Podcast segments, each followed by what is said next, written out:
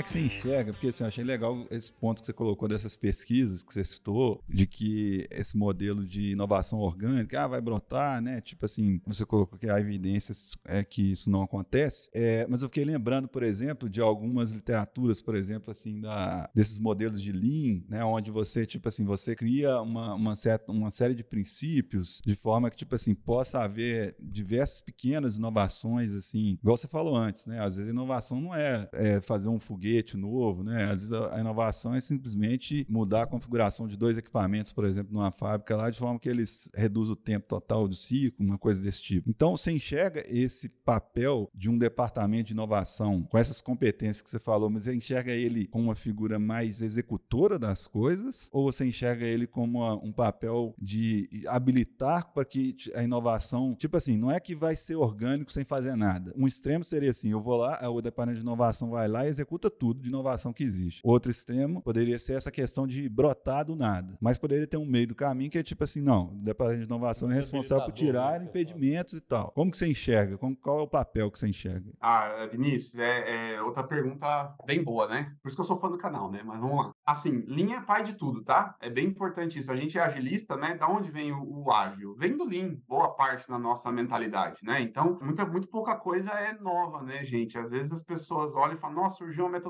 agora, né? Não, vai estudar, você vai ver que é coisa que remonta a algumas décadas, né? Então, o Lean, o pensamento enxuto e todas as suas é, filosofias e modos de operação é o que embasa muito da agilidade, tá? E assim, um, muito importante isso que você falou, porque a gente fala que a gente tem que centralizar a informação para descentralizar a execução. Se você pensar na inovação como uma vertical dentro da companhia, é difícil. Eu não vou dizer que está errado, né? não tem verdade absoluta, mas é mais difícil, tá? Você tem que pensar ela horizontal na empresa. Você pensa o seguinte, por exemplo, a gente é uma empresa que tem 160 mil pessoas pelo mundo, a nossa divisão aqui na América do Sul são quase 12 mil pessoas. 12 mil pessoas que a gente precisa impactar. É claro que não são todas elas que vão usar a inovação, mas vamos fatiar no meio, vamos fazer um racional aqui metade. Eu tenho 6 mil pessoas que são potenciais inovadores. Eu não posso pensar numa estrutura vertical, né? Que a área de inovação não é aqui inova, ela ajuda a inovar, ela é um enabler. Então eu crio essa estrutura para dar um ambiente seguro para esses inovadores, para essas pessoas. Você vai dizer para elas: eu quero que vocês inovem, eu quero que vocês cultivem um comportamento de inovação. Aí ela vai dizer: tá, mas eu já tentei e me mataram com business case, eu errei, foi fez mal para minha carreira, toda a, sequência de consequências que você tem por não ter um ambiente seguro. Aí você vai engajar ela, fala: não, mas agora a gente construiu, ok. E como fazer? Então, assim, existem o processo, né, o framework ali, né? Existe uma ISO global,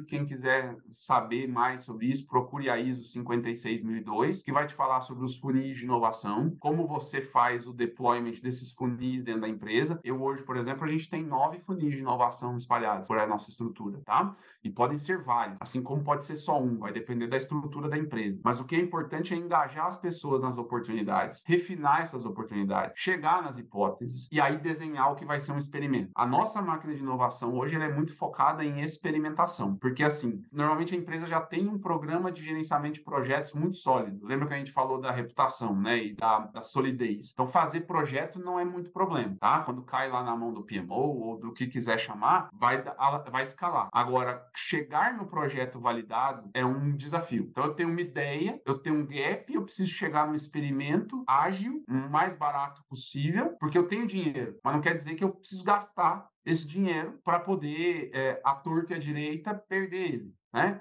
Você gera eficiência econômica na companhia. Então, você tem uma ideia, hoje a gente conseguiu reduzir em 40 vezes o que era tempo e dinheiro investido em iniciativas de inovação, tá? É muita coisa. Isso traz segurança para a companhia. Você consegue ter aquela máxima de ser mais ágil e mais inteligente dentro da empresa. Então, é, fazer isso acontecer tem que ser descentralizado. E aí eu tenho 270 pessoas que são partners, que são champions, lado a lado, que desenvolvem essa inovação comigo pela organização. Você não vai conseguir chegar nas pessoas e levar os métodos, levar a forma de fazer numa estrutura vertical. Agora, nessa estrutura, aí sim, o processo, né, como a empresa tem que se organizar, isso é uma coisa que é, cabe uma liderança específica e dedicada para isso, tá? Você tem que ter a liderança formando a estrutura e dentro da estrutura, horizontalmente, é, espalhar isso para a companhia.